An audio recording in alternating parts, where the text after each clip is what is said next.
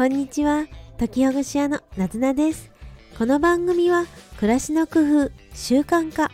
脳科学や体のことを主なトピックとしてお話ししています。リスナーの皆さんと工夫を共有する空間ですので皆さんが工夫なさってることや質問をコメントでお待ちしてます。はいおはようございます。こんにちは。12月4日月曜日の朝ですね。今日から月曜日1週間頑張っていきましょう。いかがでしょうか？だいぶ寒いでしょうか？霜が降りていたりアスファルトのところが凍ってたりしますか？自転車やお車で移動の方はどうぞお気をつけてくださいね。私は電車を使って出勤します。電車はね駅まで行っちゃえば大丈夫なんですけれど家から出てそれで歩くのがちょっとちょっとだけ辛い。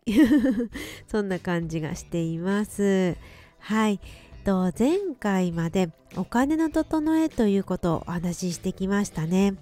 随分と長かったですよね。7回8回ぐらい続いたでしょうか。聞いてくださった方どうもありがとうございます。ね、お金のことと言いつつも物の片付けや財布の片付けバッグの片付けも含めていろんなことがお金の整えということに関連してるんだなぁと私も話してみて改めて思う次第です。そしてねお金のことでちょっと聞き随分疲れちゃったかなっていうこともあるかもしれないんですけれどだけど一つでもやってみてで続けてみるとあそういうことなのかなってご自身の、ね、体とか頭にこう身についてきたり分かってくるのかなと思っています。お休みの時にでもまたこのお金のシリーズお金の整えシリーズを聞き直してで一つでも二つでも実践していただければと思います。はい。で今日はお金の整えから離れまして体の整えのことになります。12月になって冬らし冬らしくなってきてで体もねまた寒さに順応したりとか日の短さに関係していくように東洋医学という観点から12月そしてこれから冬の時期の暮らし方とかねこういろいろ見直してみてはどうかなということでお話ししたいと思います。12月ですね。冬至がもうすぐねやってくるようにどんどんと日が短くなって朝が日が昇るのが遅くなってそして日が沈むのがどんどんどんどん早くなってますよね。この季節には夜はゆっくり休むということが大事だそうです。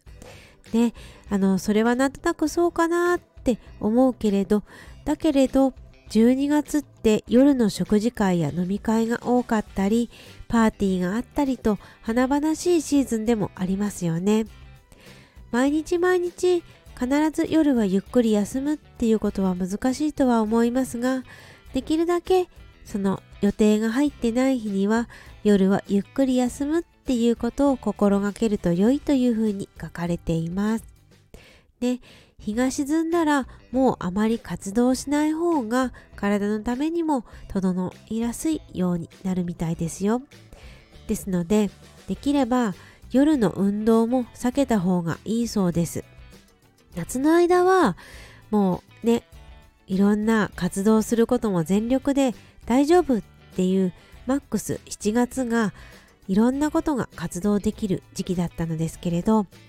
ちょうど反対ぐらいのこの12月から1月にかけてっていうのはしっかり休むことやリラックスすることっていうことが体のために整うようになってくるようですよ。でじゃあどんな風に休むのかっていうとほっとするようなハーブティーを飲んだりゆっくりしたりちょっとストレッチをしてみたりマッサージをしてみたりっていうことが挙げられています。体のためにいいようなツボというのもいくつか本には書かれていてで例えばなのですけれど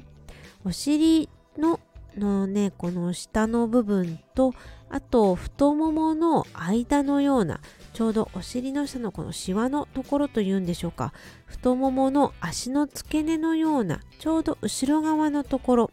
左右のここの部分を押すとあのねいいっていうふうに書かれていました。あるいは手のひらの手の人差し指と親指の間のこの水かきのような部分合谷と呼ばれるところらしいんですがここの部分をねギュギュッと押してみる、まあ、痛すぎるわけじゃないけど、まあ、ちょっとちょっと痛気持ちいいかなっていうぐらいに押してみるっていうことが書かれていました。ね。だんだんとこの寒くなってきてそれでエネルギーがこう外に発散出てしまうと体が疲れやすくなってしまうようなんですよね。だからといってねあの休むのはいいけれどあのたくさん食べたりっていうこともまた消化器のためにもよろしくないので無理して食べないように。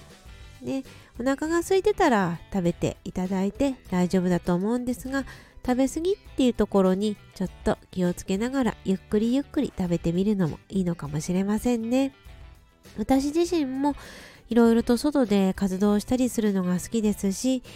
でご飯を食べるのも大好きなんですけれどだけれどまあ冬の時間っていうのはちょっといろいろ気にしながら昼間にやりたいことをやって夜はゆっくり過ごせるようにしてみたいと思ってます。でそうなると昼間の時間にやることを集中させるってなるとどうしても一日の中一日の中で使える時間というのが活動できる時間というものが限られてくるのでそうすると一日これをやろうっていう優先順位をつけるっていうことが大事なのかなというふうに自分自身の経験でも思いました。私自身が冬場はあまり活動ができなくなるような感じのね タイプで。で特に朝早い時間や夜遅い時間は体が疲れてしまって眠くなることが多いです。だから結果的に昼間しかなかなか活動できないっていう風になるんですけれどだからこそ今日はこれをやろうこの1週間はこれをやろうっていうようにやれることを決めてやりたいことからやっていく。でできなかったことは無理にやらなくってもうしょうがない。また明日また来週っていう風に冬の間はしています。夏はねそうじゃなくってどんどんやろうっていう風になるし朝早い時間に特にね頭もしゃっきりしてるしいろんなことを夏の間は早朝にやっていくんですけどだけど冬はちょっとまた違いますよね。ね。もう人によって冬でも大丈夫っていう方もいらっしゃるかもしれませんがおおむね一般的には冬は日が落ちたらあまりあの暗い時間の時はゆっくりした方がよろしいというふうに本には書かれています。はい。と今月もね毎月同じ本を紹介させていただいてるんですけれどあちょっと本持ってきますね。はい。えっと本の名前は鈴木千世先生の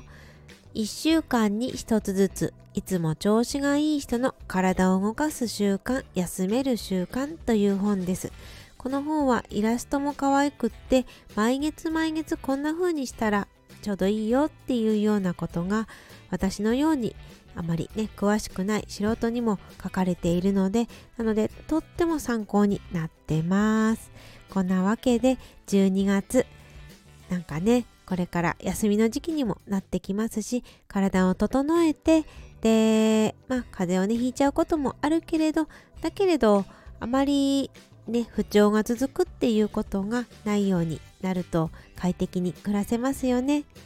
皆さんのそれぞれ試してみて良さそうだなって思ったことを続けていただけるといいんじゃないかなって思います。